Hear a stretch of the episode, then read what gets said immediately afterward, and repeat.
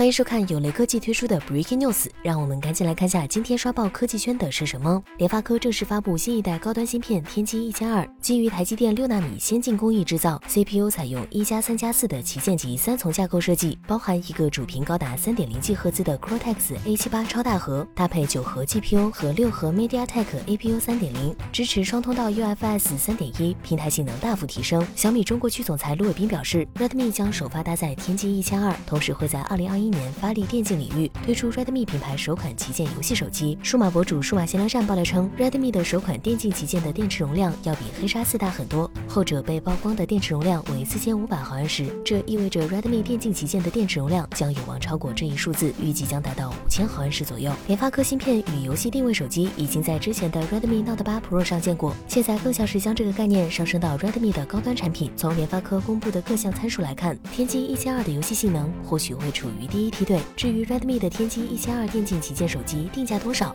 相信会有一个令人满意的结果。